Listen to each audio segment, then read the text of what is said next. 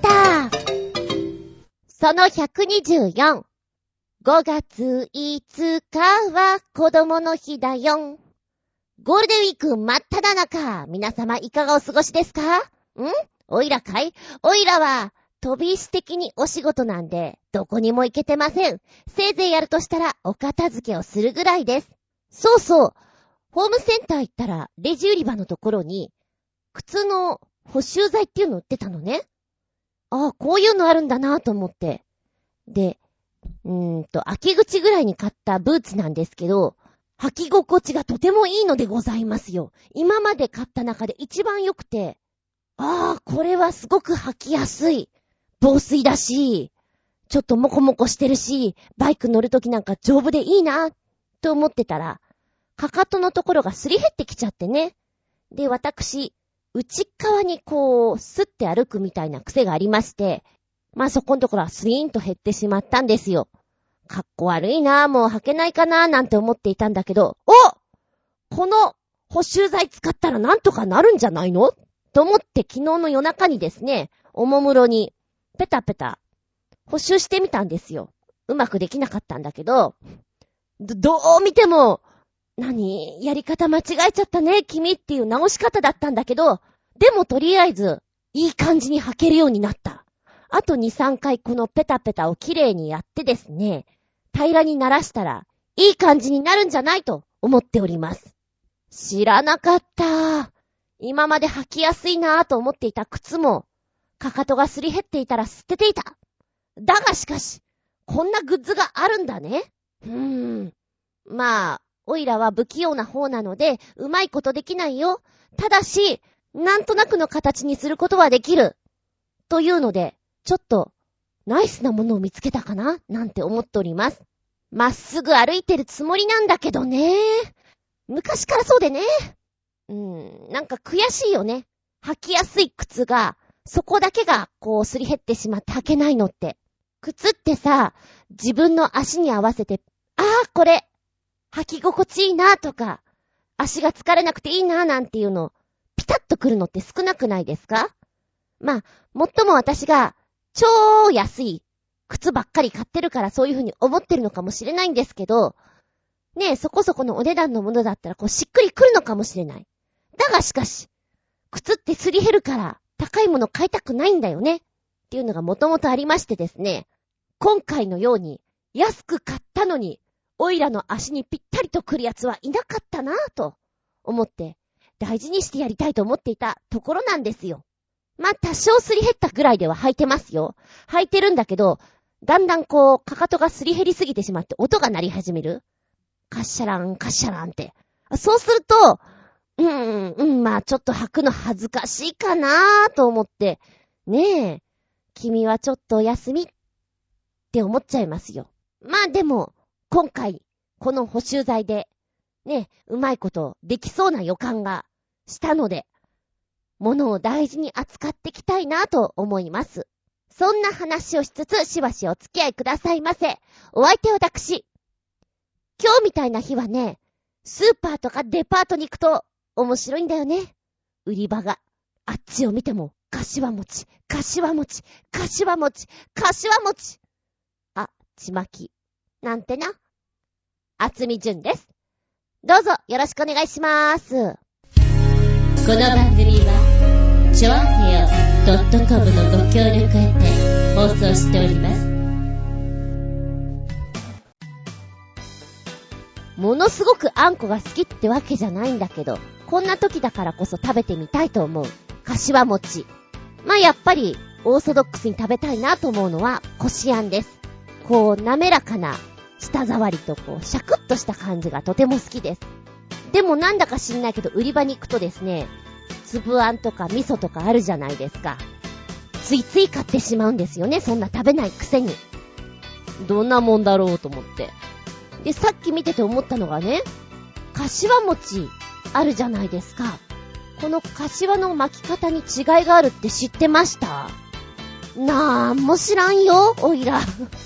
柏の葉の巻き方の違いはね、あんの中身の違いを表してるんだって。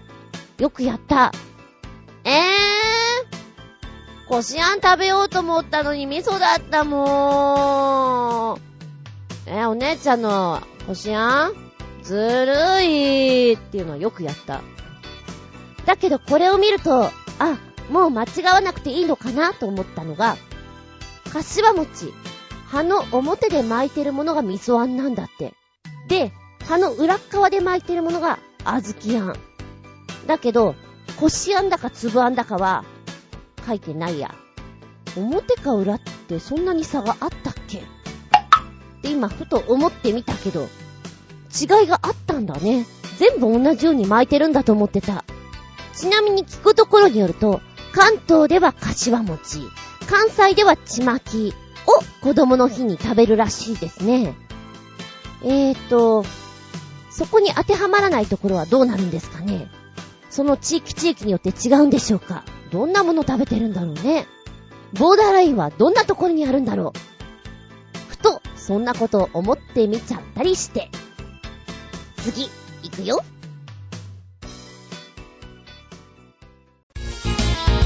メッセージタイム。お便り行きますよ、コージアトワークさん。お邪魔しまーす。いらっしゃい。手に入れるとあれなんで、手に入れていないもの。古武術の師匠である父から、中国の紐とか鎖とかのついた振り回す系の武器は、素人が使うと自分に命中しちゃうから絶対に手を出すなよ、と、それはもうしつっこく言われたので、手に入れないようにしています。もしかすると、リアクション芸人的な意味で、手を出すなよ、手を出すなよ、あー、やっちゃったーってしたかったのかもしれませんが、すごーくすごーく痛い目に合いそうなので、遠慮しておこうと思います。あー、これは前回私がうーん、私は油物が大好きなんです。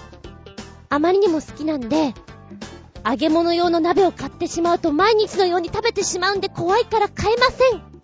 結局買っちゃったけどっていうお話をしたつながりですね。鎖とかのついた武器というと、ヌンチャクとかですね。あの、鎌のついたやつとかですね。あれはおっかない。でも見てるとかっこいいよね。ヒュンヒュンヒュンヒュン、シャカシャカシャカシャカって。今、ブルース・リーが浮かんでいますけど、かっこいいなと思う。ちゃんとできれば。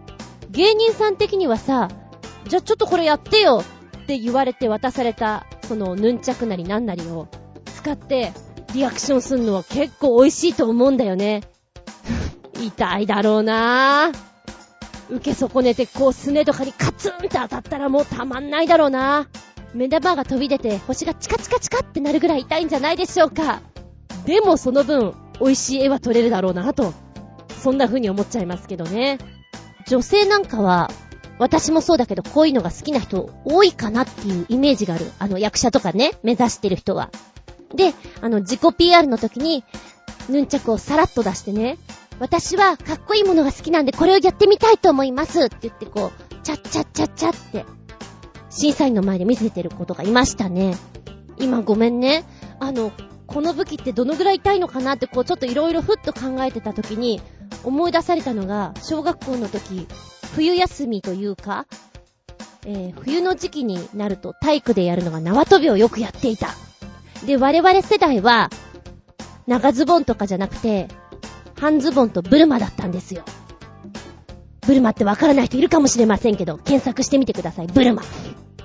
で、それを履いて、えー、縄跳びとかするんですけど、パチってこうね、足とかに当たった時のあの、赤い線が残り、いつまでもいつまでも痛いんだよっていう、なんかそんなことを今ちょっと思ってしまったんですけど、えー、この中国等で使われているような武器っていうのは、もうそれどころじゃないんだろうなって、今ふっと、こう、いろんなことを思い出してしまいました。ちなみに縄跳びで言うと、おいらね、あの足に輪っかを作って、えー、縄跳びをこうくくりつけて、で、それをくるくる回しながら、片足で飛ぶのが好きでした。言ってることわかるかな？やったことない？なんかよく流行ってたような気がするんだけど、そんなシュールな遊びが好きでした。ごめん、話がそれた。武器ってさ、すごい危険な感じもするんだけど、やっぱりなんか、かっこいいなというところもあるので、アートにも見えていいよね。好きだな。はい、ありがとうございます。そしてもう一丁。囲碁も将棋もたしなまない、無粋な私の旅の遊びというとカードゲームでしょうかあ、いえ、最近のデッキを組んで戦うカードバトルではなく、昔ながらのトランプや花札です。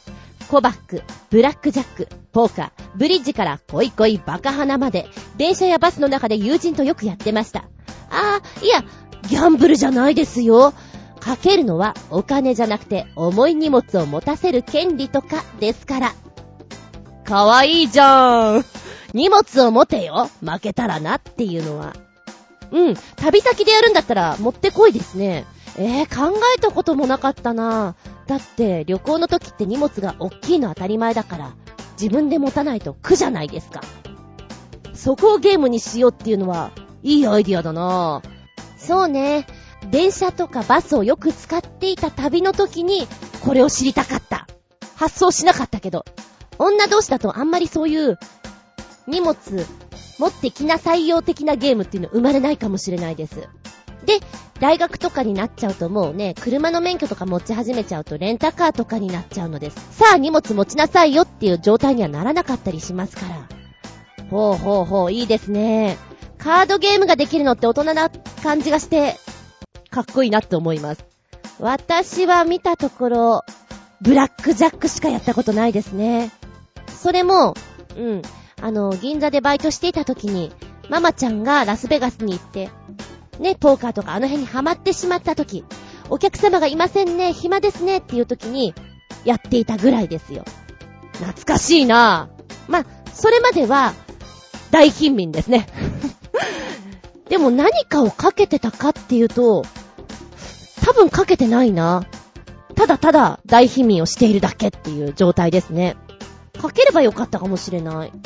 で、学生の頃なんかは、負けたら一気なとか、ちょっと肝試しなとか、買い出し行けよな、ご飯作れよなとか、そういった 罰ゲーム化はしてましたけどね。ああ、面白いカードゲームね。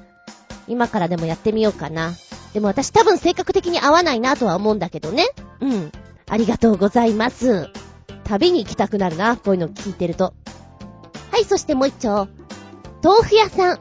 私の地元では軽トラとリアカーの両方来ます。他にも、ホットドッグ屋さん魚屋さん、八百屋さん、なんだかわからないフルーツ屋さん、インド人のカレー弁当屋さん、包丁研ぎ屋さん、包丁研ぎ屋さん？お自転車修理屋さん、アイスキャンデー屋さんなどがやってきます。えー、猫の昼寝用ボックスを積んだ廃品回収屋さんなんてのも来ます。近所にはスーパーとかいっぱいあるんですが、みんな結構流行っているようですって。すごいね。豆腐屋さんって、そうだな、うちの方で来ていたのは、パープー、パープーってあの、変なラッパが潰れたような、笛っていうの？あれを鳴らしながら夕方来ていて、あ、豆腐買いに行かなきゃって言った時に、なんか家にあるボールを持ってってくださいって買いに行った記憶があります。小学校、低学年ぐらいの記憶かな。あの後見てないもん。あのおっちゃんは、自転車だったんじゃないかな。包丁研ぎ屋さんって来るの？ええー、商売になるんだ。かっこいいなぁ。なんか、江戸時代みたいだね、包丁研ぎ屋さんとかいるっていうのが。お店に行って研いでくださいって言うんだったらわかるけど、来てくれるんだ。へえ。え、あれでしょ？自転車修理屋さんってこれ工事アットワークさんのことでしょ？副業でやってんだよね。違うの？直すよーって。でもなんか自転車詳しい人だったら、いくらでも直せるみたいだから、ねえ。やってそうですけど。えー、それから、魚屋さん。うん、子供の頃に来てたな。かわいい、かわいい、魚屋さんって。週に2回ぐらい、火曜日と木曜日みたいな感覚で来ていたような気がします。まだいるんだね。なんだかわからないフルーツ屋さんっていうのもちょっと面白い。で、お弁当屋さん的なものは、オフィスとかによくいますよね。うん。ホットドッグ屋さん。これもなんかお祭りとかそういう延長線なんでしょうかなん、な、なんでこんなにいっぱいいるの？スーパー近いくせに。うちの方全然来ないなぁ。それとも昼間にいるのかな？あんまり家にいないから知らないだけ？ってのもあるかもしれない。なんかこういうの来ると楽しいよね。ワクワクする。うーんとね、パン屋さん、北海道牛乳とかいうパン屋さんが来ていて、それがとっても美味しいミルキーなパンを売ってたんですよ。ふわふわの500円ぐらいの大きいパンが買えたんですけど、あの味は懐かしいなぁと思う。今でも探しちゃいますもん。売ってないけどね。きっとどっかにあるんだろうなと思って探してます。あの懐かしの味を。さて、家の近くに売りに来るのっていいな。割高なんだろうけど、生活感溢れてて楽しいと思う。え、で、あのー、この廃品回収屋さんのにゃんこ、にゃんこ付きなんですか？一緒にお仕事してるってこと？え、これコージアットワークさんの副業？違う？いいね。なんかそれも楽しそうじゃん。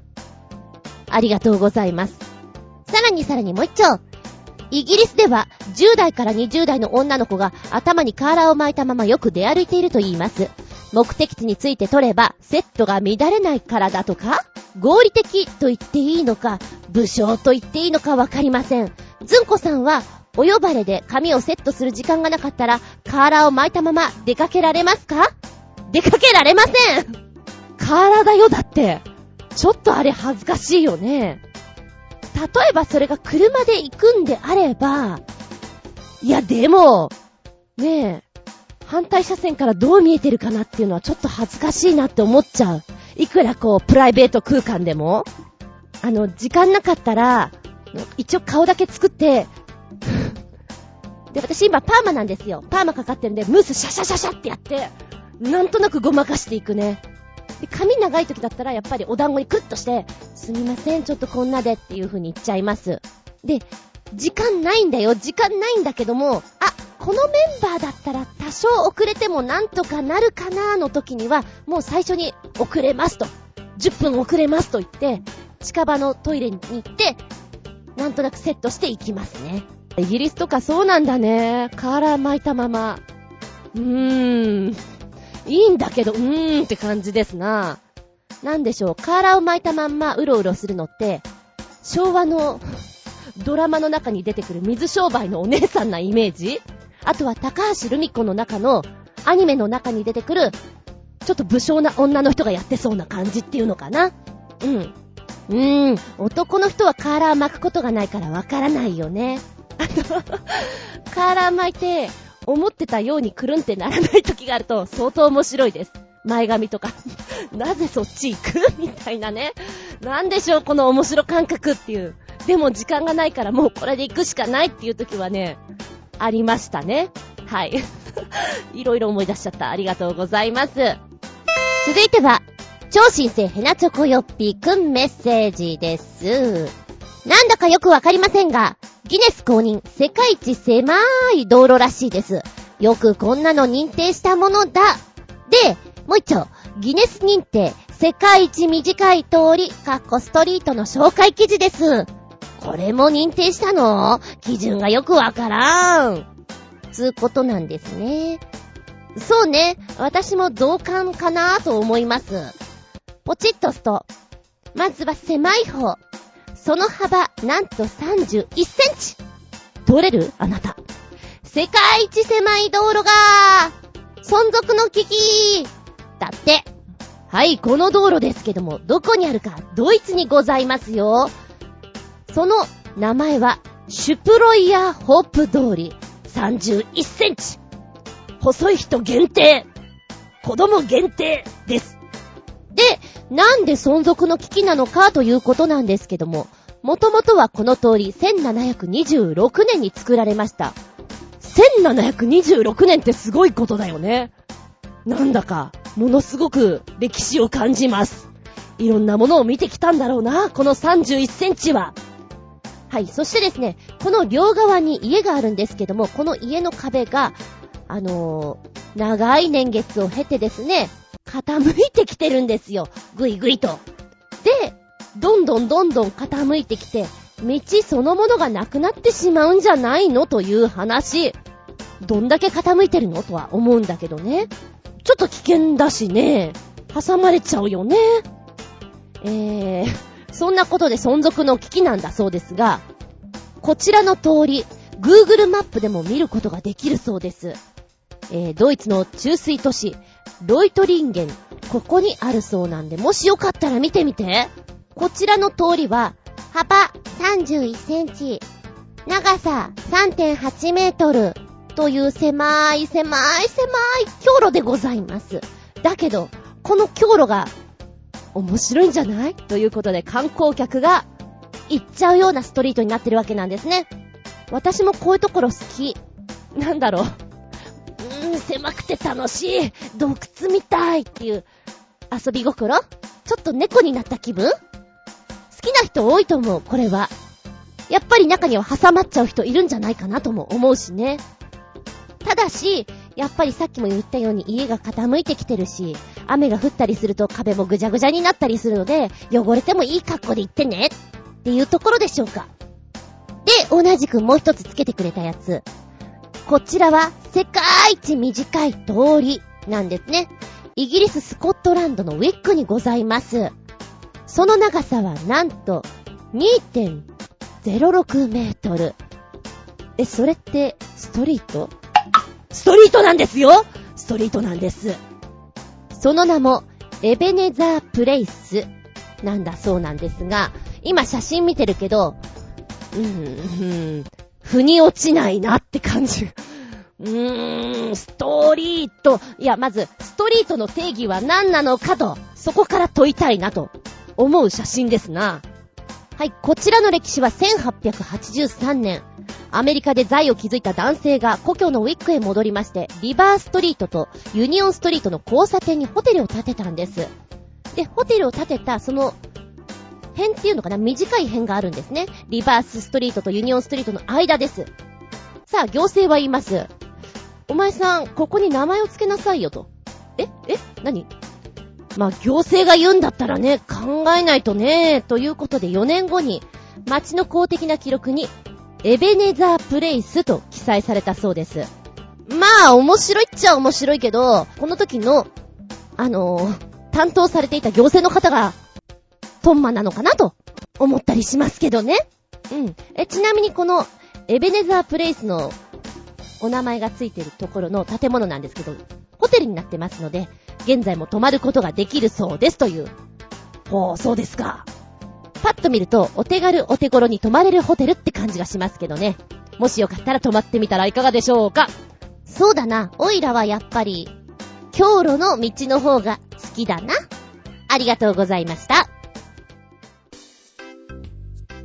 くりたまげたプチゲタ話。ラーメン、つけ麺、僕イケメン、ふぅのまっきー。まあ、ちょっといろんな手続きがあってね、親父の家に来てるんです。で、夕飯をどうしようかなーと思っても、ちょっと夜も微妙だったので、コンビニでいっかーと思ったわけなんですよ。で、パーッと見ていたら、あら、美味しそうと思ったのが、セブンプレミアムの特製手もみ風縮れ麺、金の醤油。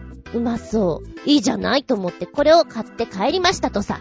で、家でね、ぐつぐつ作っていたんです。最初は気づかなかったんですけれども、雪平鍋でこう、麺をほぐしてですね、最後に器に麺を入れてっていう作業をするじゃないですか。持ち上げて、器んとこに持ってって、さ、麺を入れようかなってこ、ちょっと傾けた時にですね、取っ手の部分はそのままなんですよ。鍋の部分がクルンって回り上がって、中身がドゥーって出ちゃって、え、なにこれ？何の罠？何これ？超コントと思いながら、途中で、はってこう、引き上げたからなんとかなったんですけど、3分の1が流れてしまってですね、流しの方に。切ないわーって思った。そうか、この家の鍋は、傾けちゃいけない鍋なんだ。水平にしてこそ使える鍋だったんだと。改めて気づきましてね。他にも食べ物買ってきていたから大丈夫だったんですけど、なんだろう、この、切なさと寂しさと、いろんな思いがこう駆け巡って、罠？って思った。今ふと、罠からなんか、あれ？こんな歌があったよな。で連想して思い出された。罠、罠、罠に落ちそう。この歌知ってる人いる？うんと、ベートーベンの曲を替え歌にしたんだよね。キッスは目にして。昔の曲です。昭和の歌です。ふと思い出した。ポニーテールの女の子が歌ってるイメージ。うちの親の家は、罠がたくさんありそうです。本当に、あの、ベランダとかに穴が開いていて、まな板とかで隠してあるんですけど、気をつけて歩かないと、怪我しそうです。でも、すごいコントみたいな時間をありがとうって気分になりました。ラーメン、つけ麺、僕、イケメン、ふーのお話。はい、お便り。超新鮮なチョコヨッピーくん。メッセージ。試しにわざとギリギリ送ってあげます。僕ちゃんもすべて同意する。とてもかっちょ悪いギター集です。こんなギター持ってて恥ずかしくないのか、かっこ笑い。じゃあ、どういうのがいいんだと言われると、週のクライングスターだな。かっこいい。で、最新モデルのクライングスター、ベデルギウスを使用している曲、There's No Escape PV です。という3つのリンクをくっつけてくれました。かっちょ悪いというとやっぱり色合いなのかなはい、出てきたよ。ギター、最もダサいアーティストモデルといえば。これはね、ずいぶん思ってるよりいっぱいあったね。はぁ。高見沢さんのエンジェルギター。これはインパクトありますよね。でも、彼が持ってるから許されるような気もするけれど、で、でもちょっとね、楽器としていかがなものかっていうぐらいじゃないですか。それに負けず劣らずのものがドーンと出てくるんで笑、笑い転げた感じですかね。あー、でもキャラなのかなずーっと下に降りてくると、京本正樹さんのが 出てくるんだけど、これも、でも彼しか持てないんじゃないかな。いや、彼だから許されるのかな。なんでしょう。演奏とかしてくれても、違うことが気になりそうな、そんな楽器でございます。楽器作るのって安くないでしょ？ねえ、なのに、なのにこんなデザイン。見てるとさ、狙いすぎてしまっているギターとかと、本当に勘違いしてしまってるものと分かれるよね。で、その中間点に入るところのやつは、これはかっちょいいと思って作っちゃったんだろうなぁお気の毒様っていうのを確かに思います。遊び心で言ったらきっとポッキーとかドラえもんとか、このジーン・シモンズのオノベースとかもきっと遊び心だよね。いいんじゃない？そういうのは。あの、お金に余裕がある方のお遊びとしてはいいんじゃないかしらと思う。えっと、あと、ギターとして、弾きにくそうなのもあるんだよね。もう、それは、チャレンジなのかなっていう。桑田さんのサーフボード型ギターとかね。弾きにくそうだわ、重そうだわっていう、いいとこなしみたいな感じがするけど。ただまあ、サザン、桑田、海、湘南みたいな、こう、イメージができるからそこは頑張ってもらわないとだね、君ってとこでしょうか。なんでしょうね、これね、いろいろ書いてあることがまたね、笑えるから見てほしいです。何これ、誰のギターなのかな？ラスボスとか倒せそうじゃね？って書いてあるのが、何武器みたいなやつがいるのよ。で、そしたら次のコメントに、あの、うん、ラスボスが使ってそうだよね、みたいなこと書いてあって、あ、面白いんだけどっていう、いい暇つぶしになりますよ、これ。この中でも、自分の中で、お前が一番ダサいぜっていうのと、お前はまあいいんじゃないかっていうのを見てるのが楽しいです。ありがとうございます。はい、そして動画でくっつけてくれた、クライングスター歴代モデル引き比べ、買収っていうやつね。えー、17分ぐらいのやつなんですけれども、うーん、な、なにあの、やっぱりこれギター詳しい人じゃないとコメントしづらいよねって感じ。指先早いなっておばちゃん見てて思った。あとは、好き好きなんだろうな。音がちょっと軽やかだったり、くるまってるような、膨らみのあるようなとか、重みのあるような感じっていう。な、なんかこんな喋りしかできないよ。早いな。うん。だギター好きな人これじっくり見て、俺これ好きだわ、とか思ってジーンと来るわけなんでしょ？耳が良くないと聞き分けられないなって思う。今のどれだって言われても。あとは、素人なんでお好みでこれですねっていうぐらいしかないですよ。弦楽器は難しいなぁって思う。はい、そして PV ね、ガルネリウスの Dears No Escape。5分40秒ほどになっております。なんだか近未来を思い出させるオープニングですよ。こちらの曲、おいら好き。雰囲気がとっても好きだなと思った。で、この V の中で演奏しているバージョンと、もう一つ、女の人がそこから逃げようとしているというストーリーがあるみたいなんですね。それが気になってね、どうやって逃げてくんだろうっていうのがちょっと楽しめます。でも最後は、ああ、そうか、みたいな感じで、曲にマッチしていてとっても良かったなと思います。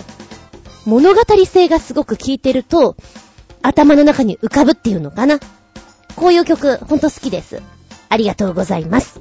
続けてもう一丁、超新鮮なチョコヨッピーくんメッセージ。驚き世界仰天ニュースより、確かに異常だよはい、こちら何が異常なのかと見ていただけたらすぐにわかるでしょう。タイトルは、下着を盗みすぎてアパートの床が抜けるという事案、かっこ中国。えー、私この世界仰天ニュース、たまたま見ていたらこれやってた。ので、あ、これかと思ったんだけれども、そもそも、下着を盗んで、貯めとくじゃない？貯めとくじゃない？どんどんどんどん貯める。重すぎて床がの、こう、ボカッとこう、抜けちゃうぐらいってどんだけよって思わない？まあでも、こういう人たちってやめられないんだろうなと思う。やめられない、止められない。周りが気づいてあげてもどうすることもできない。一種の病気だよね。そう思う。麻薬的な感じにも似てると思うんだよね。あの、盗む時の高揚感がたまらなく。で、あの、家の天井裏とか、そういうとこに隠してるわけでしょ。いつでも一緒みたいな。ねえ。覚醒剤とかやってる人たちもそうでしょ？やってる時の高揚感、スリルがたまらない。お部屋の中の天井裏とかああいうとこに隠してるんでしょ？同じやんとか思って見ちゃいましたけれど。えー、この画像の中でドーンと下着が並んでる姿を見るとね、よくやったなーって思う。うん。で、よくやったなー、もう一つ。警官だろうと思うんだけど、この証拠写真を撮るときに、色別に下着を、黒はこの辺、白はこの辺、赤この辺っていう風に分けて並べてるところを、きっと真面目な顔して並べてたんだろうなって思うのが、おかしいなと思いました。そうだね、きっとこの男性は、あの、お上に捕まって、1年とか2年とかこう、ね、入るじゃないですか。入ったとしても、出てきてもきっと同じことするんじゃないかなと思う。必要なのは、メンタルケアなんだろうなと考えちゃうね。うーん。やりすぎだよっていうお話でしたね。ありがとうございます。はい、続いてはこっち。えー、っと、前回、素朴な疑問というのが生まれまして、春菊は茎も食べますか？葉っぱだけ？というのにコメントくれました。超新星ヘナチョコヨッピーくん。食べたくもなく、もらって迷惑なだけならば、黙って捨てたらいいだけの話。くれた人には、葉も茎も美味しくいただきました、と愛想よくお礼を言えばいいだけの話。食べるんなら茹でて食べればいいだけの話。春菊は独特の癖と苦味があり、正直そんなに美味しいものではない。まあ、あの、そうね、大人の意見ですね。ありがとうございます。でもね、食べたんだよ、全部。ほとんどが天ぷらにしました。おいら天ぷら大好きだ。あとはごま和えを作りました。ただし、茎はちょっと太すぎて硬くて、あのゴリゴリしていたので、あ、そうか、こんなに元気な春菊さんだと茎を入れちゃダメなんだな、と思いました。もう結構ね、お料理サイト的なものを見ると、サラダとかいろんな風にして食べてるんだね、みんな、と思って。えー、では、コジャトワクさん。素朴な疑問。春菊は茎も食べますか？葉っぱだけ？春菊は茎も食べまーす。生の春菊にちりめんじゃこ乗っけて、オリーブオイル、プラス山椒でドレッシング作って食べると結構いけます。ちなみに、パクチー、みょうががいっぱい来たら全部引き受けます。かっこ笑い。うえー。マジっすか？うえー。パクチー。パクチーこそ、癖あるよなうーん。あんなにひょろっとしてるのに。そして、みょうが。みょうがのあの、ツーンとしたあの、あの癖さは何だろうか。お味噌汁に入れて結構好きな方多いですよね。どうぞ入れないでください。あの、もういいです。味噌とお湯だけでいいです。私。もう、具なしでいいですからどうぞほっといてくださいってタイプでしょうか。生の春菊にちりめんじゃこか。これ美味しそう。でももうないな。改めて買ってくるのもなんだな。亀ちゃんからまたもらおうかな。ありがとうございます。そして、パン粉がたくさんあるんです。どうしたらいいでしょうおまけの毛でつけてみました。ゴージャットワークさん。パン粉は、バター、きび砂糖、卵の黄身、塩、水と混ぜて焼けばクッキーもどきができます。大つ麦とかを混ぜると、もうちょっと凝ってるような雰囲気ができますが、入れすぎると食べるのに苦労する硬さになったりするので要注意です。へー。これはちょっとやってみたくなるかも。あの、カロリーアップだけど、やってみたくなるかも。美味しくいただけて、ちゃんと使える感じがして。どうもね、おばちゃんは食べ物を粗末にできないところがありましてね。頑張って食べちゃうところがあるんですよ。ゆえにたまーに過激なダイエットしたりします。うん。あの、詳しくは考えるな。過激なダイエットってことでな。はい。これ次の週末とかちょっとやってみようかな。うん、ありがとうね。はい、対して、超新星ヘナチョコヨッピーくん。パン粉がたくさんあるんです。どうしたらいいでしょう ?2、使いこなせないのなら遠慮なく捨てた方が賢明です。何にも悩むことなどないのです。あんた、あんた偉いな。多分それが一番いい。できることならそうしたい。できない自分が口惜しい。そうなんだよね。うちの姉はですね、もうガンガン捨てるんですよ。笑っちゃうぐらい。えー、先週末、姉たちとちょっとしばらく一緒にいたんですけれども、まあご飯はメインに姉が作るんですね。で、冷蔵庫の中身を処理したいなということをメインテーマにお料理作りましょうという方向性だったんですよ。ガンガン作るんですね。待って待って。ほら、おにぎり昨日作ったでしょ？この10個あるのになんでうどん、うどん作ってるの？ちょっと待って。うどんもあるし、おにぎりもあるし。なんで、いや、チャーハン？それチャーハン作ったの？誰が食べるの？っていうぐらい。さらにはサンドイッチも作ってたな。で、結局のところ、帰り際に、あの、牛乳とか全然飲めなくてね。私バイクだったので、そんなに持ってけないんですよ。だ、おにぎり、冷凍したおにぎりとかじゃあ私が持って帰るから。あとよろしくって言ってたら、もうガンガン捨ててた。はぁ、もったいない。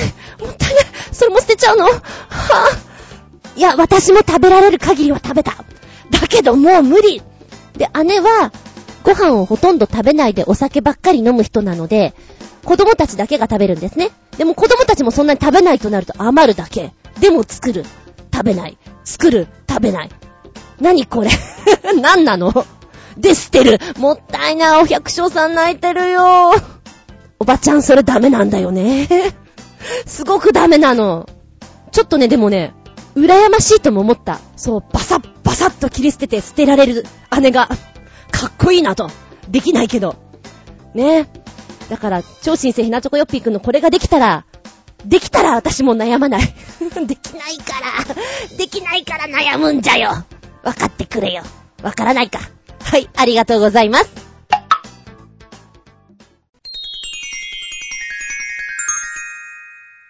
シシピンアウトタイムはい、今回のテーマです。子供になって〇〇しようでござんす。思えばオイラは子供の頃、そんなに手がかからなかった方なんではないかと思う。そうね。漫画を見て、おやつ食べてれば結構幸せだったし、にゃんことかいじくり回したらそれでもうご機嫌だったような気がします。遊園地とかも、時たま行ければまあそれでよかったしね。毎月毎月ディズニーランド連れてってとかそんなことは言いませんでした。あ、一個覚えてるのは申し訳なかったなと思ったのが、新幹線のグリーン車。グリーン車という響きがとても私の中で心地よく聞こえてですね、どうしても乗りたいと大騒ぎしたことがあります。あれは申し訳なかった。いや、乗ったから何があるってわけじゃないと思うよ。子供だからね。ただ乗りたかった。申し訳ない。子供になって〇〇しようなんだけれども、そう、子供って言うとさ、周りの大人が、うん、子供だからねって甘く見てくれるじゃないですか。何をやっても。そこがやっぱりポイントなんじゃないかと思います。そして、二つ目のポイントに挙げたいのは、子供料金。これでかいよね。電車もそうだし、食べ放題とかもそうだし、何をとっても子供料金、いいなって思う。そうだな、ジャストで言うんだったら、小学校3、4年生ぐらいがいいかな。1、2年生だと、ちょっとなんか世間がわからなさすぎて危ないので、ちょっとパス。5、6年生は友達関係とか、やれ受験だとか、勉強関係も難しくなってくるだろうからちょっとパス。で、3、4年生だと、子供の部類という意味合いで無邪気にまだ遊ばせてくれそうな気がしていいかなと思う。んで、やっぱりね、大人が知らないなーっていうのと、子供が知らないっていうのは差があるじゃないですか。だから子供になって〇〇しよう。いろんな経験したいなと思う。うん、前も言ってたけれど、好き。私は、大人になって一回しかしていません。だから楽しさがよくわかりません。きっと子供の頃に何度もやってたら楽しいんだろうなと思います。スキーなんで連れてってくれなかったんだろう。スケボー。今ちょっと形が変わってきてますよね。ああいうの見るとさ、ああ、バランス感覚いいよなって思う。楽しそうだもん、しかも。かっこいい。やっぱスケボーとかやってると、バランス感覚に長けてて、なんか乗り物酔いとかもしなくなりそうじゃない？考えすぎ？それは。子供だから、わーいわーいってはしゃげるのも、これは、捨てがたいですな。前、イベントに行った時にですね、言ったかなこれ。消防車が来ておりました。で、はしご車が、こう、ぐわーっと、はしごを上げてですね、子供だったら登れるんですよ。大人だから行けなくて。なぜ私は大人なのか。心は、心は子供だよ。いや、それもやばいんだけど。でも、乗りたかった。乗ったらどんな感じかなっていうの。うん。子供アスレチックとか大好きだもん。楽しい。今ね、あの、大人用でも遊べるようなあの、作ってくれてるから、まあそれでなんとかなんだけど、子供やアスレチックなの小さい空間にいろんなものがあっちゃこっちゃにあるのが楽しいですよね。箱根の彫刻の森美術館だったかな長野の方だったかなちょっと記憶が曖昧なんだけれども、お外に展示されているアートの中で、えー、チューブ状の子供たちが入って遊べるような、でもアートなんですよ。あるのね。あれすっごい入りたかったもん。あそこ、こう、四つん這いになって、わしゃわしゃ歩きたいなと思ったけど、見てくれが大人だから。いや、大人だよ。いけないじゃないですか。せめて子供がいれば子供の付き添いでって入れるけど、子供もいないから、うーん、残念無念と思ったこともありますね。でも大学生ぐらいの頃は、遊びに行くのは平日だったので、子供たちの中に紛れてこう、ちょちょいっと入ってサクッと遊ぶことはよくやりましたけどね。正直、今はできない。いや、友達がいればできるかもしれない。ブレーコーで。でも、たった一個だけ。たった一個だけしか、できないよって言われたら、おいらキッザニアに行きたい。キッザニアに行って、いろんな職業をお試しできるんでしょ？あれをやってみたい。はい、じゃあここでメッセージ。コージアットワークさん。子供になって〇〇しよう。子供になってやりたいもの。春。菜の花畑にダイブする夏。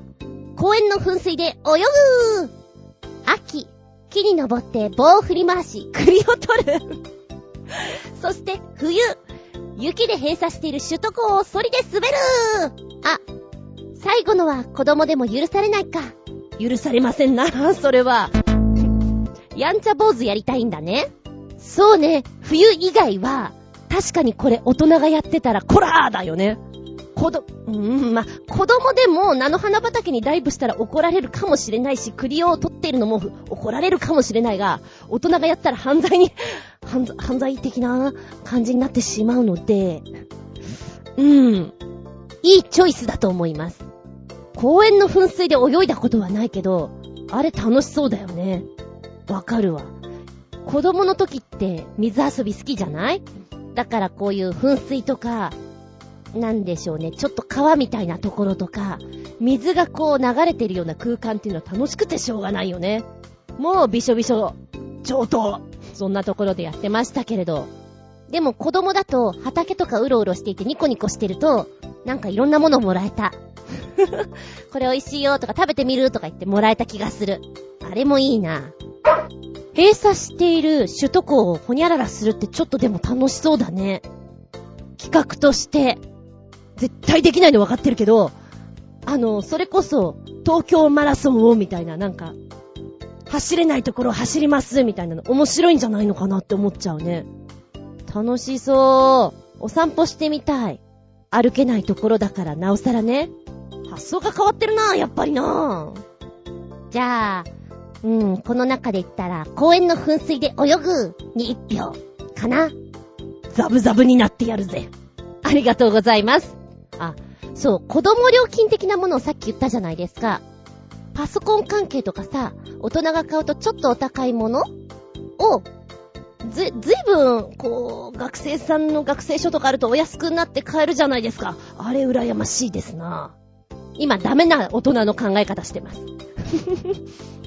うーん、でも映画館レベルだったらきっとそんな料金変わらないのかな遊園地とかね、ディズニーランドとかって多分ガクンと大人と子供じゃ差があると思うんだけれどさ、映画館はそんなでもっていう気がするなぁ。なんてくだらないことを考えながらね、今ふと思ったんだ。夜寝るときに見る夢。夢の中では、空を飛んだりとか、瞬間移動したりとか、ちょっとやってみたいなと思うことそれこそ私だったらゾンビと戦うとか探検するとか夢の中ではしたことがあるんだけど、夢の中で子供になったり、大人になったりって、まあ、今大人だから大人になってもしょうがないんだけど、子供になったりとかってしたことがないな。できたら面白いのになってちょっと今思ってみたんだ。そうね。おいらが子供になったら、間違いなく妖怪ウォッチの T シャツ着てるだろうな。はい。ってな感じでメッセージありがとうございました。お便りでーす。超新鮮なチョコヨッピーくん。メッセージ。十分お分かりかとは思いますが、大切にされているお猫様やお犬様にあげてはいけないものの動画がありましたのでご参照ください。が二つ。おまけ。人間が食べちゃいけないものだってさ。かったいこと言うなよ。よく食べてるよ。かっこ笑い。です。短いのでさらっと見れます。こちらの動画。猫バージョン。ワンコバージョンです。おいら、ワンコもニャンコも経験あります。でも知らなかったのも確かにあります。アボカドダメなのワンコには。あげないけど、へえ、そうなんだ。そうね、どっちかっていうと私、ニャンコ歴の方がずっと長いので、あと、ニャンコの本はいっぱい読んでたんで、玉ねぎダメですよとか、牛乳は人間用のあげると下痢しちゃうんですよ的なのは知ってましたけれども、ワンコはね、中学校の時にちょろっと買って3年間ぐらいなのかな？実は知らないこととかいっぱいあったな。ほら、何でも食べそうじゃん？学校の給食の余ったパンとか食べそうじゃん？うちには持って帰ってなかったと思うけど、でも、ご近所のワンコによくパンあげてたんですよ。レーズンパンとかあげてたかもしれないって思っちゃうよね。あとなんか、じゃがいもとかも全然食べてそうなイメージあったもん。ダメなんだね。そうね。ワンコやニャンコは、人間がちゃんと見てあげないと間違ったものをあげてしまう可能性があるからこそ、これは見といた方がいいのかもしれないね。そして、人間バージョン。食べちゃいけないものっていうのがあって、ああ、そうですか。でも食うよっていうのがいっぱいあった。だって、美味しいものばっかりだよ。えっとね、コメント見ていて、え？あ、そんな理由で入っちゃうの？っていうのもあって、ちょっと面白かったです。例えば、カップ焼きそば。食べちゃいけないものに入ってるんですよ。なんでだ？理由。高カロリーだから。あのカップ焼きそばって、800キロカロリーぐらいあるよね。普通のカップラーメンが300とか400だとしたら2倍から3倍のカロリー数だと思うんですよ。だからあの、ペヤングのダブルのやつとかすごいことになってるんじゃないかなと思うのね。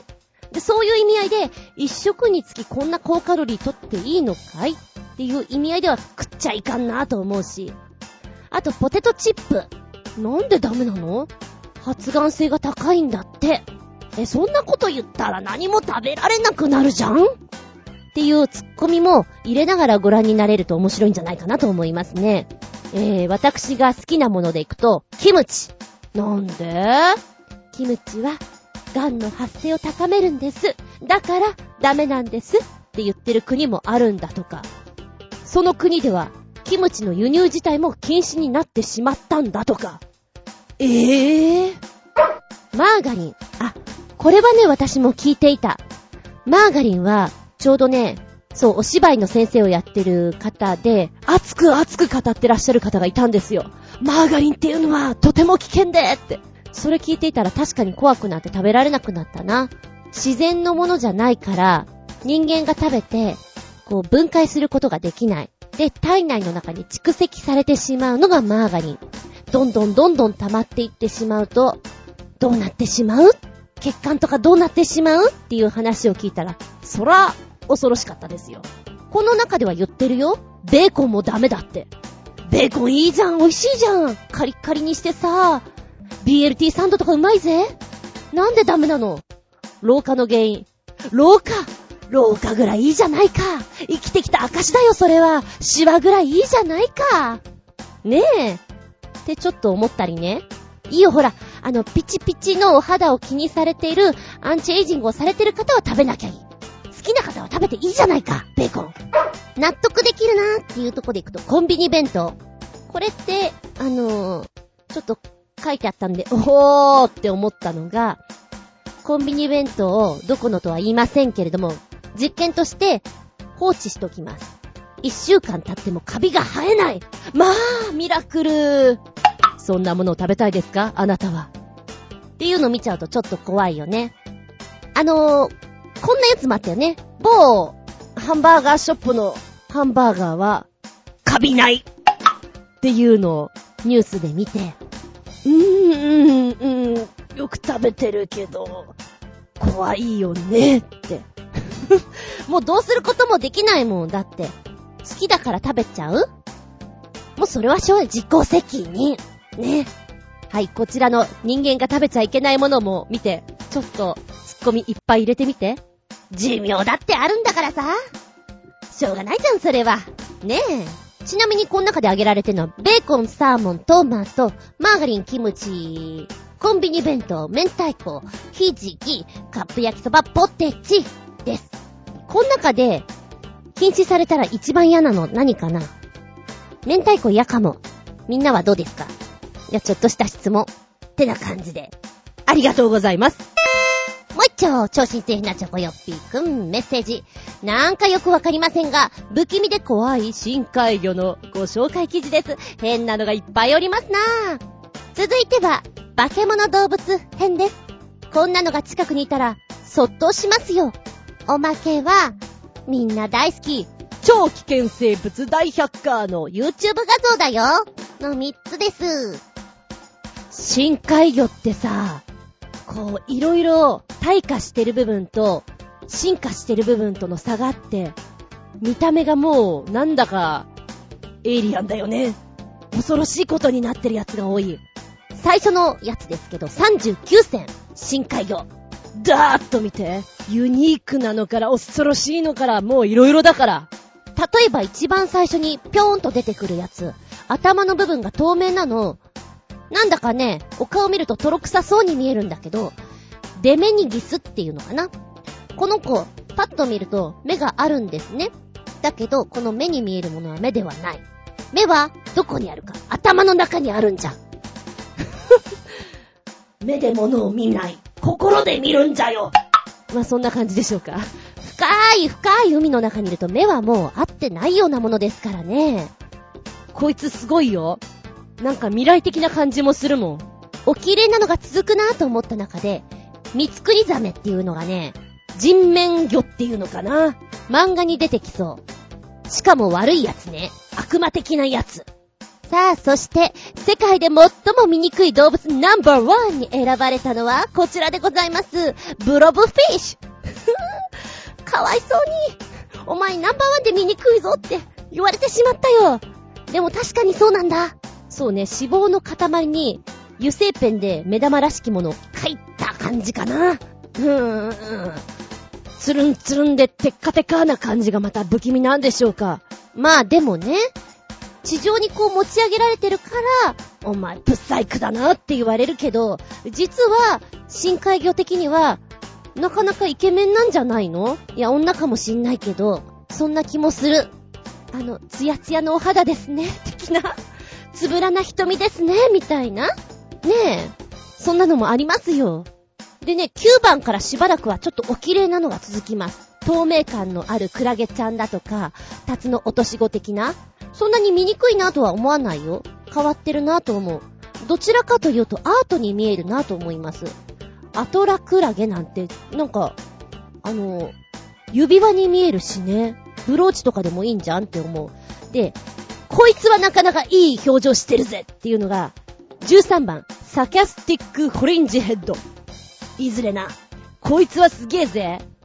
こいつはすごいよ。口がパカーって開いて、あの、人間っていうとこの上唇っていうのかな？これが、ウェーンって上に伸びるんですよ。こんな顔見せられたら、宇宙人と思うんじゃないかなっていう。いや、宇宙人には申し訳ないんですけど、イメージ上の、あのー、地球外生物っていうのかな？友好的な感じがしないわけなんですよ。そんなお顔を見てほしいです。で、しばらくまたね、お綺麗なのが続くんですけど、21番、クマムシ。クマムシはですね、体長はたった1ミリ程度しかないんですよ。で、とてもとても強い生物なんですって。絶対0度から180度近くになっても死ぬことがないんだって。すっごいよね。ほとんどの生物が死んでしまうような強い放射線を浴びたとしても生きることができる。クマムシくん。えー、この子は水がない程度の乾燥状態にも10年程度は死ぬことがないんだって。さらに真空中でも死なないことからクマムシは世界で唯一宇宙で存在することができるんじゃないのという生物なんです。あの、今、写真と、この、動いてるところ見てるんですけど、のこのこのこのこのこっとして、ま、愛くるしい動きではあるかな。今見る限りはね。でも、クマムシって言うと今そっちじゃないクマムシ浮かぶよね。みんなそうでしょ？そうだと思う。でもって31番、スターゲーザーフィッシュ。うん、お前はユニークだからちょっと好き。それだけ。38番、スケールワーム。これはね、えー、っと、アニメとか映画とかの、もう怪物だよね。怪物で作ってほしいなっていう。芸術専門学校とかで、あの、作らなきゃいけない怪物という意味合いで出していいんじゃないかなというデザインでございます。水深は1000メーター付近に生息してるんだって。大きさは2、3センチほど。だけど、この口をね、開けてるところ、口に見えるんだけど、これは、これはさっきのあの、醜いナンバーワンのあの子よりも醜いんじゃないかなって思うんだけど、どうかな？おいらはこっちの方が強いんじゃないかなと思う。醜さでは。39戦、写真だけのものもあれば動画も見れたりするので、ちょっと面白いです。で、もう一つつけてくれたやつ。実在すると思えない化け物動物編っていうのかな。こちらは62種類あります。だけどね、あの、さっきの深海魚の方の39種類だっけ？あちらの方とちょっと被ってるの。で、さらに先ほど深海魚の方先に見ちゃうと、目が慣れるっていうのかななんか、ああ、別にそんなことないやっていう気になっちゃうね。えー、その中でもちょっとキモいな、お前、と思ったのが、3番目のヤツメウナギくん。全国の河川に分布してますよ。食用にも適したうなぎの仲間、ヤツメウナギの肉は、うなぎと異なって、固めで弾力がボヨンとあるんでしょうね。かば焼きとしてもよく食べられています。けれど、けれどもだよ。この画像を見ると、ガラスにピタッとくっついている、この、この、口これ。気持ち悪いよ。黄色とピンクと、ひだひだした感じの、が、ペトーペトーってこうガラスにいっぱいくっついてたら、そりゃ気持ち悪いさ。おいら、かば焼き大好きだけど、これ見て、さあ、やつめうなぎを食べようかって言われて、うーん、美味しく食べられるかなってちょっと思っちゃう。あとね、えー、この画像本当に本物って思うのもいくつかある。例えば15番、ジャイアントウェタ。世界一巨大なコオロギ。手のひらに乗ってるんですけど、まあ、明らかに、ハムスターよりはこれでかいな。人参をポリポリ食べてるんですけど、ずいぶんでかいよ絵からすると、なんか、本物かよやらせとちゃうんかいと思っちゃったりもする。21番の世界一巨大なコウモリ。なんかすげえかっこいいんだけど、この子。顔がさ、シュッとしていて、翼を広げると、あの、180センチぐらいで、成人男性を完全に覆ってしまうほどの大きさになるらしいんですけど、この子はハンサムだなって思う。23番、ツルヘビ。なんか、お顔がすごく笑ってる感じがして幸せな気がします。模様もとってもおしゃれさ。でもやっぱりこちらのサイトの、なんだろう、信、信憑性っていうのかな。低いような気がしなくもないですよ。まあ面白いんで見てみて。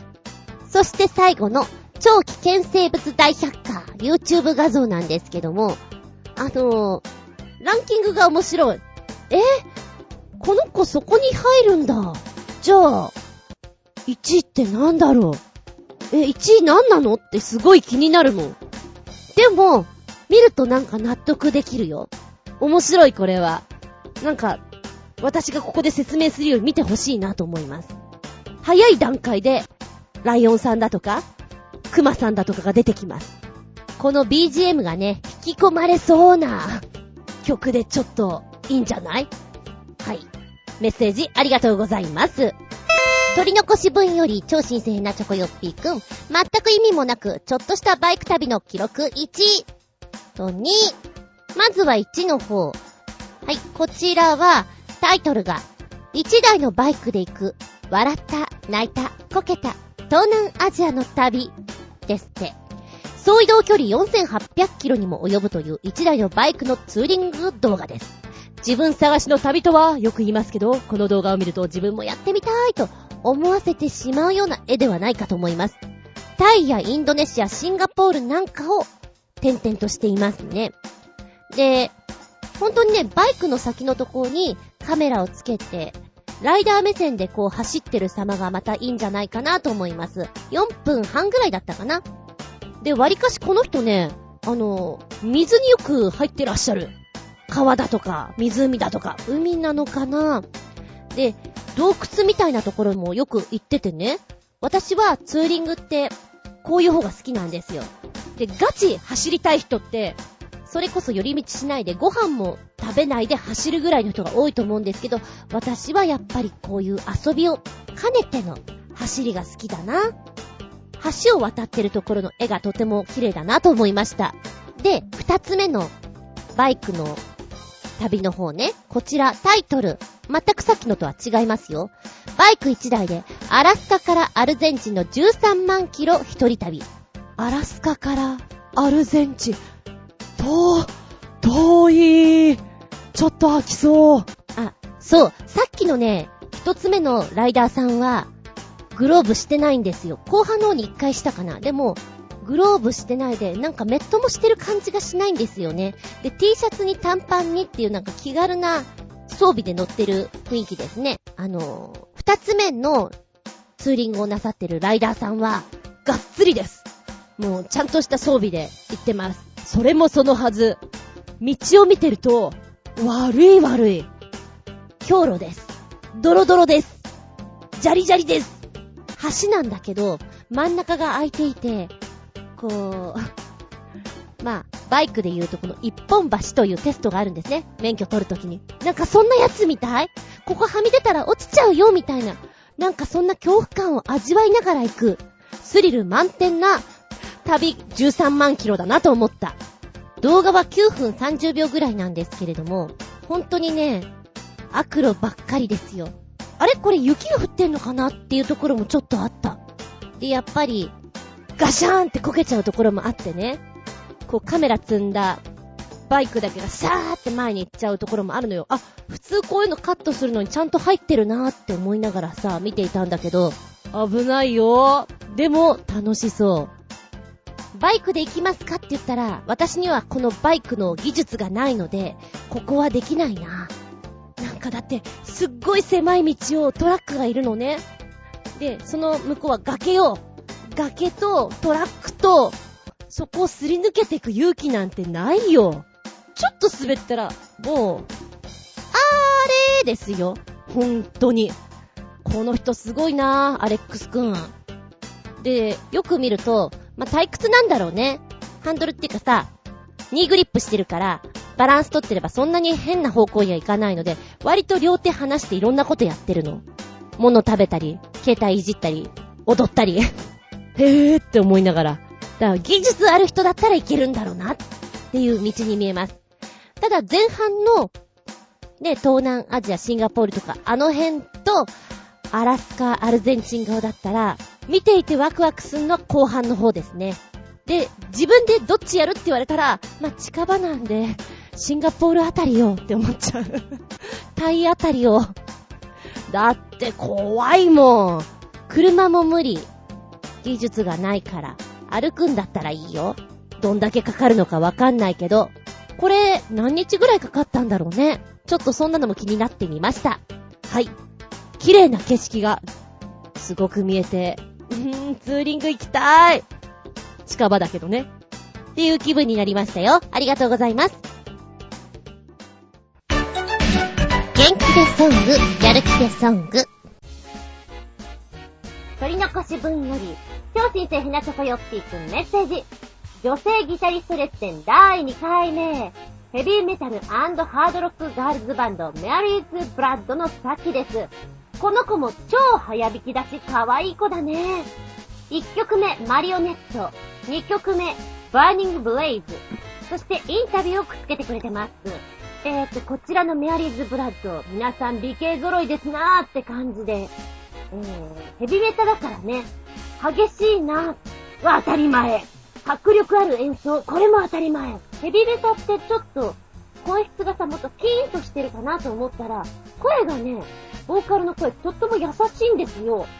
膨らみがあるっていうのかな。なんか、あ、この曲じゃなかったら、この人ってすごく違った印象なんじゃないかなっていうのがね、びっくりした。好きですね、1曲目のマリオネット。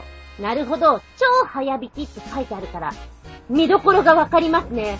確かに早いです。2曲目の Burning Blaze なんですけど、こ、この曲難しくない？あのー、前半部分っていうか、旅に行くまでが、こう、音の幅が狭いっていうのかな。この中でやりくりしてる感じがして、え、なんかこれで歌ってくの難しいなぁと、弾いてくの難しいなぁと聞いておりました。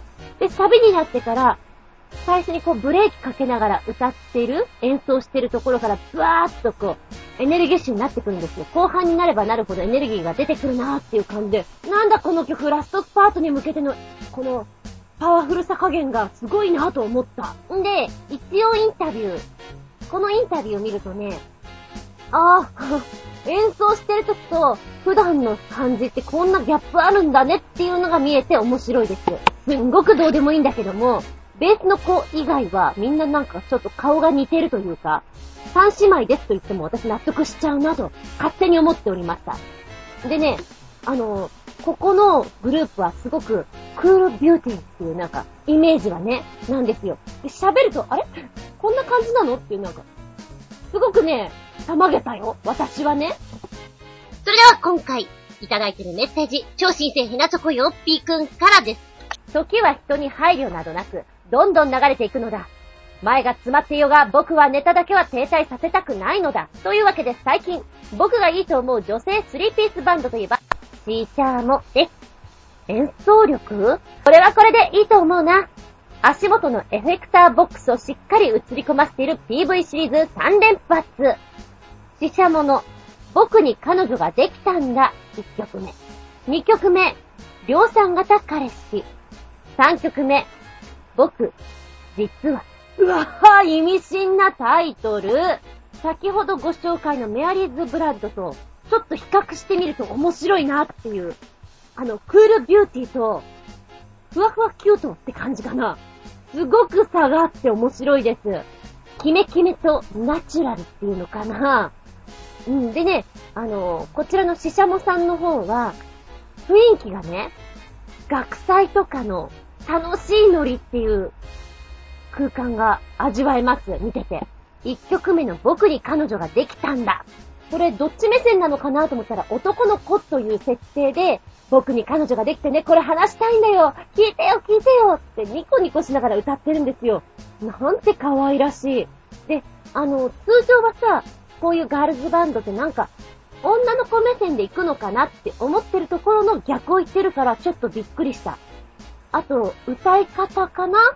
あ、独特だなうん。あの、それこそ甘い声なんですね。で、愛子とか、私は、川本誠さんとか、ちょっと早口なんだけども、トントントントンって畳みかけるようなバンド、歌い方、あるじゃないですか。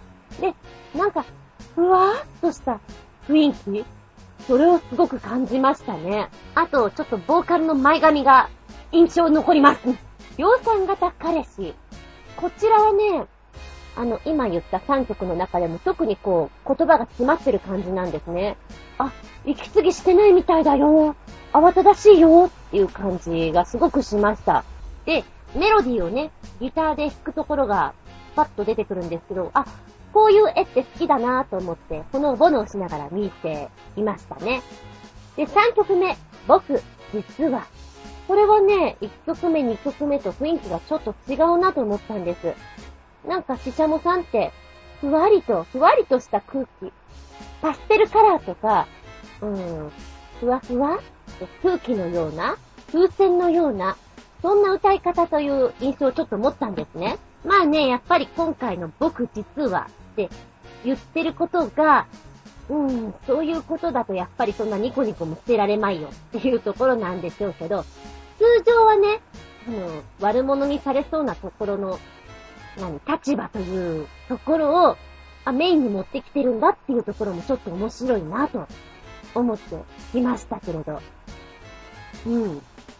うん。今回の元気でソング、やる気でソング、二つのグループをお届けしたわけなんですけれども、ね、色が、そうね、ブラックホワイトみたいな、はっきり違うところが出ているじゃない？面白いと思って聞きましたね。よかったら聞いてみてください。あー、僕実は、これ、ドラマとかでやったら、面白そう。ありがとうございます。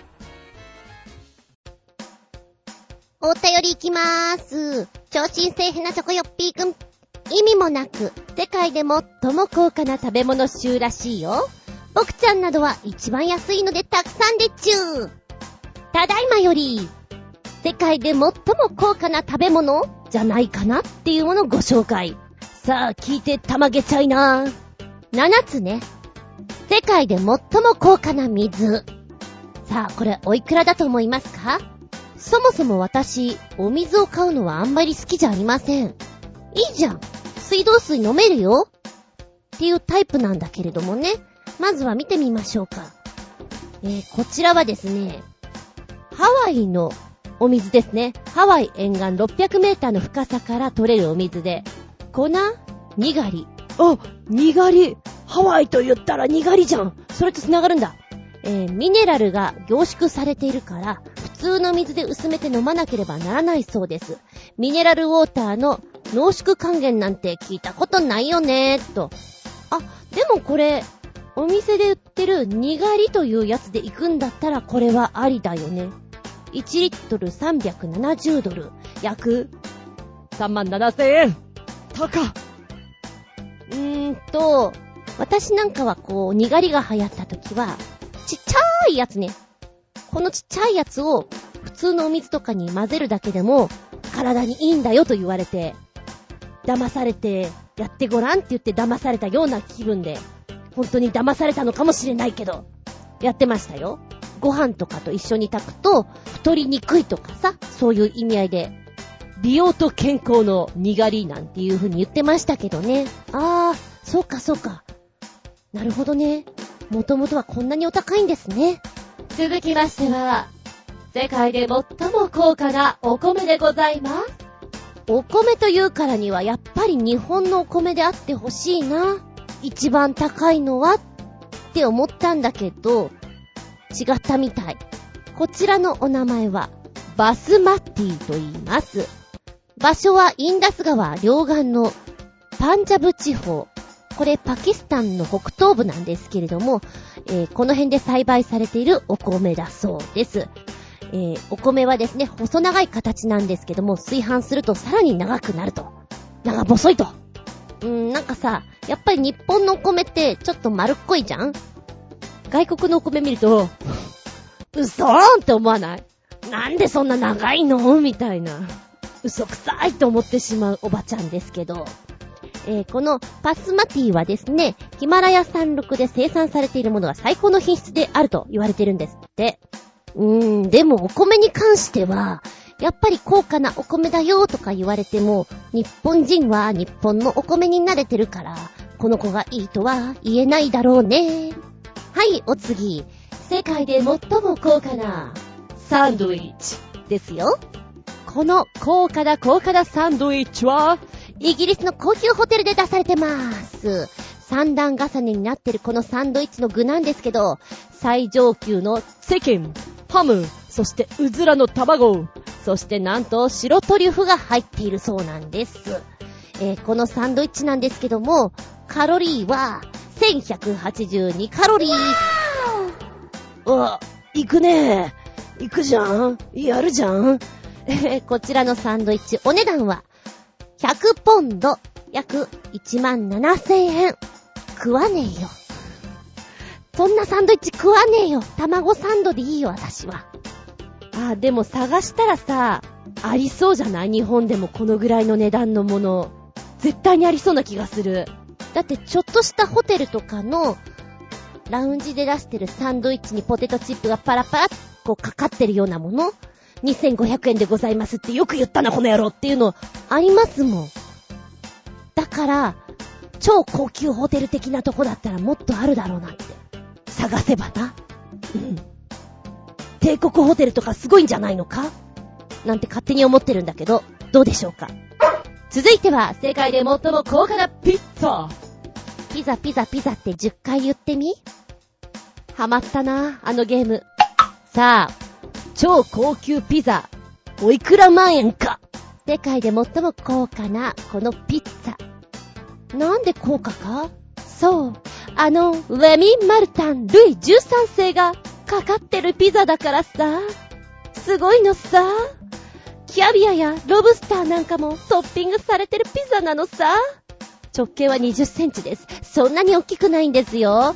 でも、やっぱりポイントは、750ml で約15万円もする最高のコニャックですよね。このレミー・マルタン・ルイ13世がかかっているところがポイントなんじゃないでしょうか。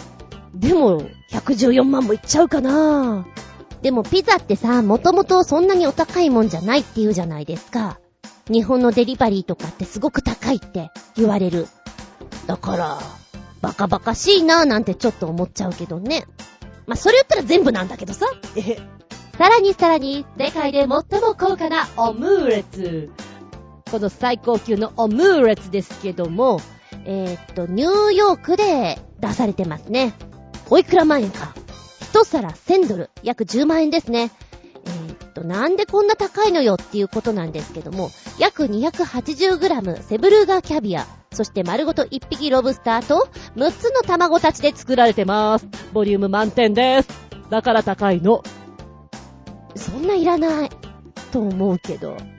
セレブの人たちはこういうの食べたいんでしょうかね続きまして、世界で最も高価なカクテル。どこで出してるか。おっと、日本六本木ギロッポンだよ。えっと、これは、マティーニですね。その名も、ダイヤモンズ・ア・フォーエバーという名前の、カクテルになってまして、カクテルの中には本物の1.6カラットのダイヤモンドが入ってる。お値段は約1杯180万円。で、プロポーズだとか記念日なんかに使われてるそうです。うー。んどうよ、これ。なんかもうおばちゃんよくわかんない。よくわかんないけど、ロマンティックだわ、と思っちゃうんだろうね、きっとこういうの。普通にお酒飲めばいいじゃん。まあでもケーキの中から指輪が出てくるとかよりはいいかもしれないね。ラスト、世界で最も高価なビールは、イギリスですね。イギリス割と出てるな。こちらはですね、一杯、一杯？あ、一本だね。500ポンド、約11万円ということです。高いだけあって、麦芽のほろ苦さとフルーティーな味わいで、黒ビールのいぶしたような香り？あの、すっきりしてるけどまろやかで、甘さなんかがこう、ふわっとくる感じで、いいんじゃん？約11万でも美味しいんじゃん？と言われてるの。うん。まず一つ目の魔法としては、高価だというところで、どうでもいいようなお味でも美味しく感じてしまうという魔法をかけられてしまう。あれ？私ちょっとひねくれ曲がったこと言ってますか？あとは、裸の王様効果というんですかね。こんなに高価なものだよ。さあ食べてごらんと言われて、食べました。あれ？そんなに美味しくないなぁと思っても、やっぱり周りの人たちが、これはいい、これはいいと言っていたら、うん美味しいこれって言いたくなっちゃう？王様は素敵なお召し物を着てらっしゃいますねって言っちゃうんじゃないかなっていう魔法があるんじゃないかと思いますけど。どうでがしょう？で、もう一つつけてくれたやつ。こちらタイトル。世界一高い料理と飲み物11選。リスの剥製を使ったビールって一体？というものが出てくるんですけど、もう最初のタイトルからすげえ気になるんだけど、リスの剥製って何？えっとね、あまりにも気になったからこのリスの剥製のやつね。あのー、世界一高いビールということで出てきてるんですけれども、もうすごくかわいそうなんだけど、何がかわいそうなのかっていうとね、リスの剥製を入れ物にしてるんです。で、瓶があって多分リスの剥製をその周りでかたどってるっていうのかな。だから、ビールを注ぐときにリスの剥製を掴んでこう、口からトポトポトポって入れるわけですよ。ひどくない？これちょっと。もう、もう。で、一応書いてあるのは、こちらスコットランドのビールなんですね。先ほどとは違います。8万円から11万円しますが、リスの剥製は道路で引かれたものを使用してます。もうそれもかわいそうやめてリスじゃなくていいじゃんで、これは11本しか製造されてないんですって。はあ、もうこれね、すごくブルーになる。これ出されたら本当にブルーになるよっていうリスの剥製だわ。これが一応この中では高いビールとなってます。えーと、世界一高いラーメン。日本から出ております。1万円。生意気なのはね、完全予約制で紹介、かっこ名刺がないと作ってもらえないそうですよ。うーん、生意気。そんなのいらない。うーん、悪趣味だなぁと思うのは世界一高いサンデー。金箔が。ニューヨークで作られてます。10万円なんですけど、えっ、と、タヒチのバニラを使っております。でもって、1ポンド8000円ほどのチョコレートを使用していると。フルーツ、パッションフルーツ、オレンジ、アルマニャックというブランデーに付けられていたキャビア。そして、23金の金箔がこれでもかいや、これでもかと乗っかってんだけど、悪趣味の一言につきますな。あは、これちょっとウケる。世界一高い寿司ってどこで出されてると思う？やっぱ銀座かな銀座だったらいいなちょっと今想像したのいろいろ。はい。出されてるのは、フィリピンです。え、フィリピン ?5 巻で20万円。高いで、見るとね、0.25カラットのダイヤモンド、三木本の真珠が3つ、そしてキャビアが乗っている。えー、一番のポイントここ。寿司自体のネタは不明らしいです。何出してるの？それ一応寿司？えー、食べ物じゃないかもしれないよ。なんか一応ギネス記録にはなってるみたいだけど寿司？それ。寿司って知ってる？食べたことある？あなた。と言いたい。うん。あの、さっきも思ったけど、ツッコミ入れながら見て。非常にストレス発散ができて面白いです。できたらね、ツッコミは心の中で思うんじゃなくて、口に出していった方がストレス発散になるよ。相当面白いです。はい。ありがとうございます。取り残し分よりもう一丁超新星ヘナチョコヨッピーくん。どんなに勧められようが、メッツコーラは飲まないが、ドラゴンボールに電波組インク、和楽器バンドにガチャピン、織田信成などなど、わけでわからん取り合わせのメッツコーラ CM 詰め合わせ集です。正直、このメッツの CM、ドラゴンボールとフリーザ様だけでいいと思いますよ。いっぱいありすぎてわけわかんないよ。かっこ笑い。あー、わかる。あの、作り手側の気持ちもわかるんだよね。いろんな人たちのファンを取り組みたい。ファンが喜んでもらうためには、ここも入れて、ここも入れたら絶対喜ぶよねってやったらなんかこんなにガチャガチャになっちゃった、みたいなね。作り手側の気持ちもわかるんだけど、ファンの方からしてもね、なんか適当に扱われてるなーっていうのあるんじゃないのかな電波組インクとかもさ、もっとこう、ガツンと前に出してほしいんだけど、邪魔なんだよ、他のが、みたいな。それぞれにみんな思ってるんじゃないかなと思う。うーん。頑張ったけど、ちょっと残念な結果になっちゃったね。そうね。あのー、ネームバリューから言ったら、ドラゴンボール。今、小さい子も、ね、見てるじゃないですか。そして、大きいお友達は、子供の時に見てたから好きな人多いと思うんですね。また、世界にも知られているドラゴンボール。ここで勝負をかけるのが一番賢いような気もする。もしくは、ガチャピンがいいんじゃないかなって思った。ガチャピンっていろんなことにチャレンジするじゃん？で、今回みたいなのもありじゃないかなと思うの。だメッツさんがいろいろやりたいのは分かった。分かったけど、どちらかというともうちょっとキュッと絞ってですね、やった方がいいんじゃないかなという意味合いで、おいらはやっぱり、うん、超新星ヘナチョコヨッピーくんの言うように、ドラゴンボールとかフリーザ様にバシッとスポットライトを当てるべきか、ガチャピンでいいんじゃないかなと思うんだけどなぁ。いいよ。アイドルさんを使うのは全然いいんだけど、だとしたらもうそっちにブレないようにもうそこで固めるべきだと思う。思った。うん。まあ、でも色々見れて面白かった。ありがとうございます。この番組は、ちょあへよ .com のご協力へて放送しております。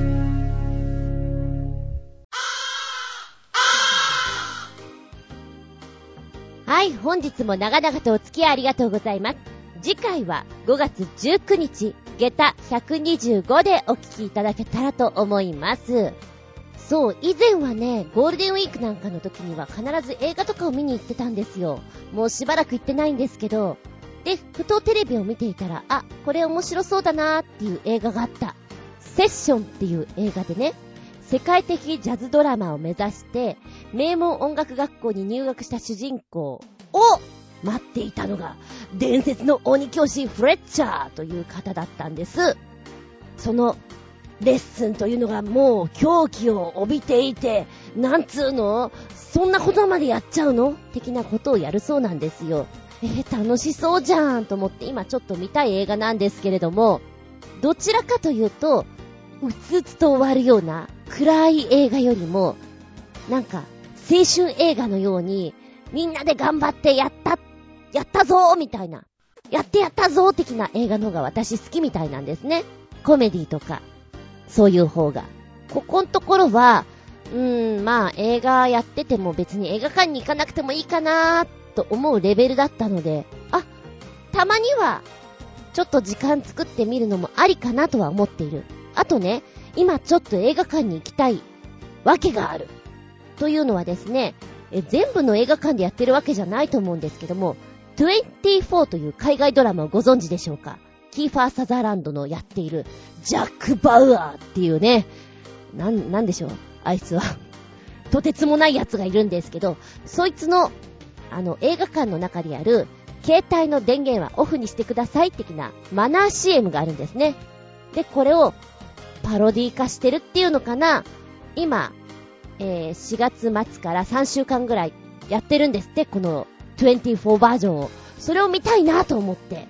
で、この CM はですね、まず冒頭で男が携帯でお話をしてるんです。そうすると、どこからともなくジャック・バウアーがバーッと来て、手を挙げろ携帯を出せいいか携帯の電源オフだみたいなことを言ってるわけなんですよ。そのシーンがちょっとたまらなく面白いなと思ってね。ジャック・バウアーならやりそうなあ、やらなさそうなそんなシーンだよなっていうのが私の中で微笑ましく思えてしまってですね。今映画に行きたい理由の一つでもあるんです。でもって、えー、次回の下駄125のテーマはここに引っかかります。大枠で言ったら、もしもあいつが〇〇したらってことだと思うんだけども、うん、パロディとか、スピンオフとか、そういったお話ができたらなと思います。なんだろう、なんて言ったらいいんだろう、このテーマはって思いながら、うーん、うーん、じゃあもしもあいつが〇〇したら的なそんな風にちょっと考えてみたわけですよ。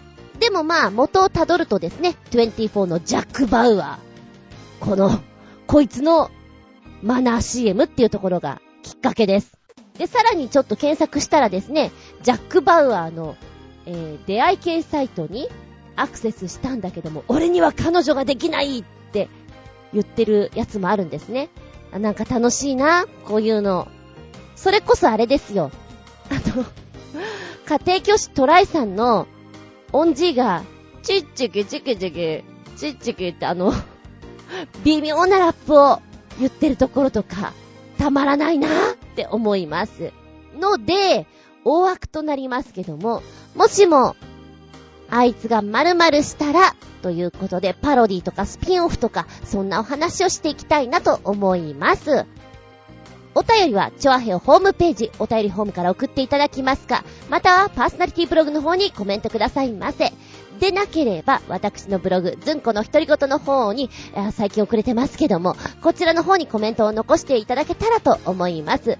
えー、直接のメールアドレスもございます。全部小文字で、geta アンダーバー zun アットマーク yahoo.co.jp geta アンダーバー zun アットマーク yahoo.co.jp こちらまでお願いしますね。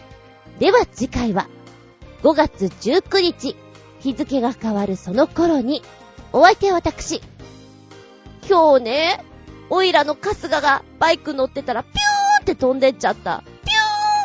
さよなら4980円確かそのぐらい。さよなら春日次買う時にはもうちょっと充電の長いやつにしてやるんだから。の、厚み純でした。見舞い聞く舞い話す舞い。ずんこの話も、もう、おしまい。バイバイキー